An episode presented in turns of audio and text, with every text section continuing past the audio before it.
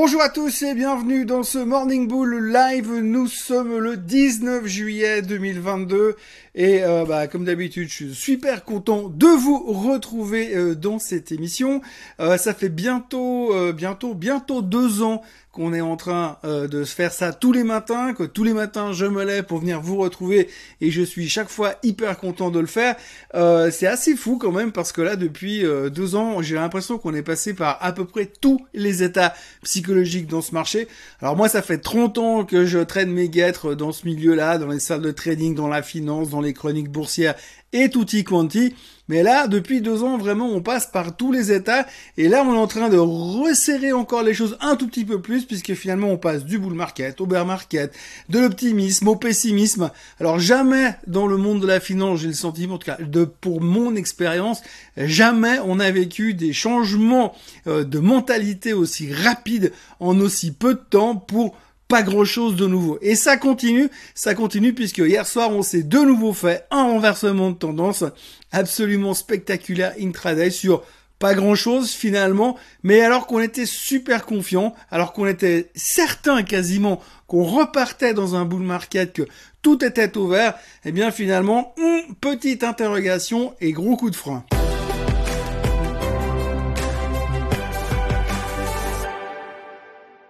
Encore une fois, c'est pas la première fois ces derniers mois, la séance aura été divisée en deux parties. La première partie avec la version européenne où finalement on profitait de cette euphorie de vendredi dernier où on se disait ouais bah le le consommateur va bien, le consommateur consomme, le consommateur se fout de l'inflation, le consommateur dépense quand même, donc on s'en fout, tout va bien, bull market. Ok, pas de problème. Ça c'était la mentalité de vendredi soir qu'on a réussi à conserver pour l'avoir encore lundi matin. Ça, c'était un peu la mentalité européenne. En plus, on avait le pétrole qui montait. Alors, c'était plutôt une bonne nouvelle parce que tout le monde se disait, oui, le pétrole monte, donc c'est bien pour toutes les sociétés pétrolières. La preuve totale qui cartonnait en France hier encore parce qu'on se disait, bah, Biden, il a foiré son meeting en, en Arabie Saoudite, il a pas obtenu ce qu'il voulait.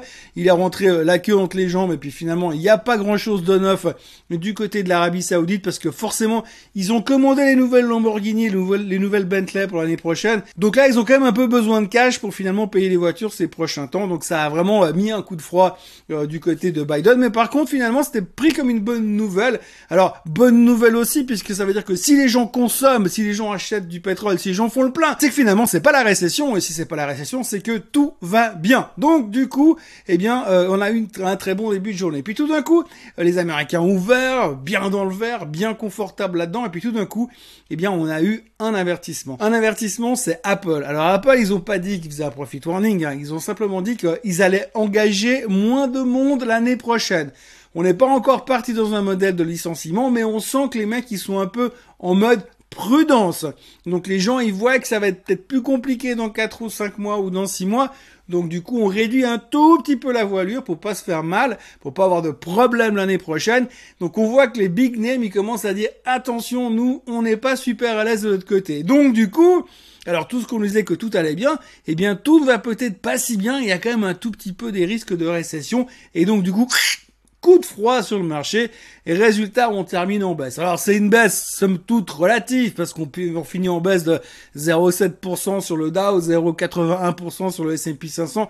Il n'y a pas de quoi se relever la nuit. Mais hier matin on était tellement optimiste et hier soir on était tellement déprimé parce que ça ne fonctionnait pas que finalement ça a mis un petit coup de frein. Alors je vous rassure, ce matin les futurs sont dans le vert, donc pour l'instant ça va, mais on se pose de nouveau beaucoup plus de questions que l'on ne s'en posait vendredi dernier. Alors, on est toujours dans notre mood où la fête va être gentille avec nous, on le sait. Alors là, pendant cette semaine, on va très peu parler de la fête, on aura très peu de nouvelles du côté de la fête parce que les gars sont rentrés en black période, c'est-à-dire qu'une semaine avant le meeting de la Fed, ils n'ont plus rien le droit de dire, ils ont juste le droit de se taire.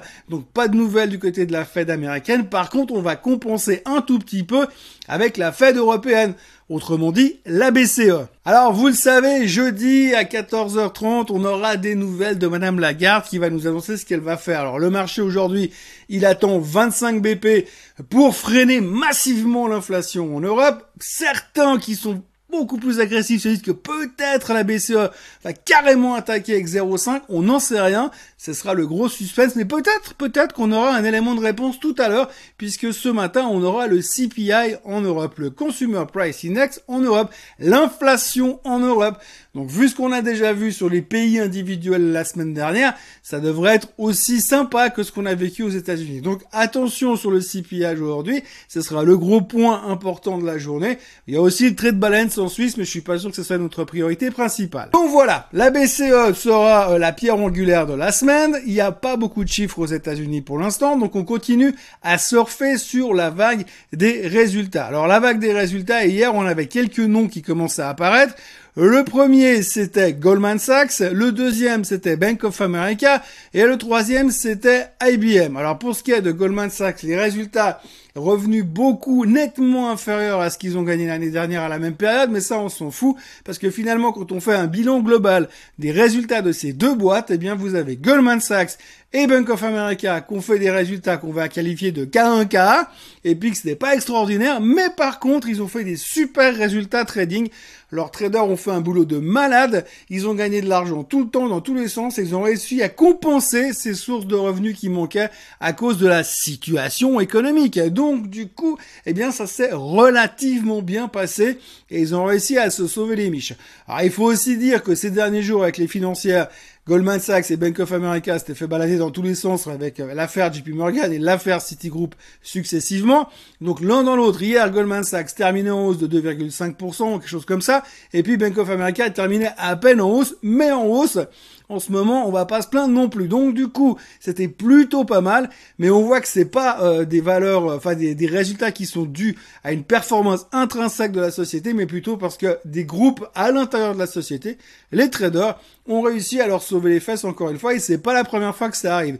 C'est marrant parce que souvent on dit, ouais les desks de trading, il faut pas en avoir dans les banques parce que ça rapporte rien, puis c'est pas bien, mais c'est marrant parce qu'ils offrent quand même une certaine stabilité. Et puis le troisième dont on va parler, c'est IBM. Alors IBM globalement ce qu'il faut retenir, c'est que les chiffres étaient très très bons et c'est pas la, c'est pas courant. Hein. D'habitude, IBM, chaque fois qu'il publie, il y a chaque fois des trucs à dire. Bon, d'ailleurs, aujourd'hui, il y a plus personne qui sait vraiment ce que fait IBM, donc du coup, c'est toujours un peu compliqué. Mais c'est vrai qu'aujourd'hui, euh, quand on a vu les chiffres d'IBM hier, tout ce qu'on a pu dire, c'est que c'était très très bon. Bravo IBM. Par contre, ils sont très très mal payés. Le titre perd 4% after close. Alors, faut pas vous inquiéter. La raison principale, c'est que si vous regardez la performance d'IBM depuis le début de l'année, eh bien, elle est vachement bonne. Elle est positive.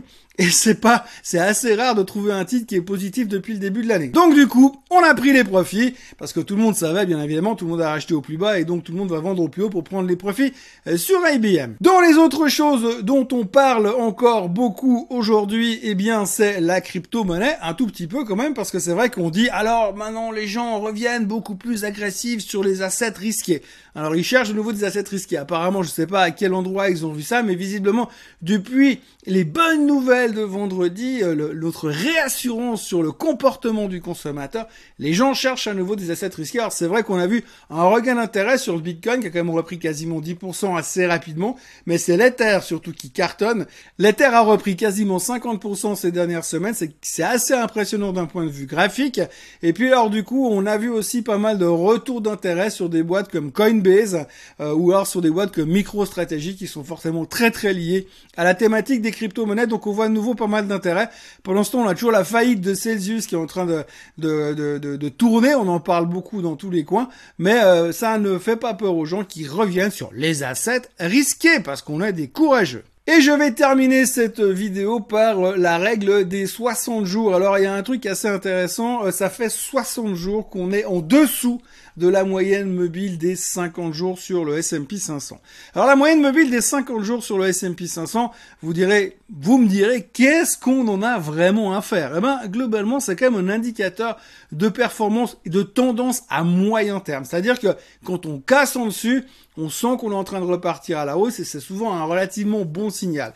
Et c'est assez intéressant à observer parce qu'aujourd'hui, s'il y a une chose qui est assez frappante, c'est que depuis quelques semaines, on se tape des rebonds qu'on va qualifier de dead cat bounce, le rebond du chat mort. Hein. Vous lancez un chat du 40e étage, vous verrez en bas, il fait boum, après il rebondit, mais après il retombe quand même. Donc du coup, vous avez le dead cat bounce rebound qui aujourd'hui reste quand même très problématique parce que on a souvent ces emballements pendant un ou deux jours, on se dit ouais c'est bon cette fois c'est le bull market. Et puis boum, on retombe derrière. C'est un peu ce sens, dans ce sens-là où je disais l'autre jour, il faut quand même qu'à un moment donné, on ait une capitulation, que les gens craquent. Aujourd'hui, les gens attendent tous, les investisseurs attendent tous le rebond final pour dire, ouais, moi je l'ai joué à Warren Buffett, hein, donc euh, tranquille, j'attends parce qu'un jour je gagnerai beaucoup d'argent en soyant patient. En ayant acheter des positions trading, il y en a qui commencent à dire aujourd'hui je vais garder long terme. Ça marche jamais très bien. Mais peu importe, aujourd'hui on sent que les gens ne veulent pas capituler, les gens veulent jouer le long terme tout d'un coup. Alors on a aussi ces mouvements de rebond très court terme qui remontent, boum, de 3 jours et qui baissent.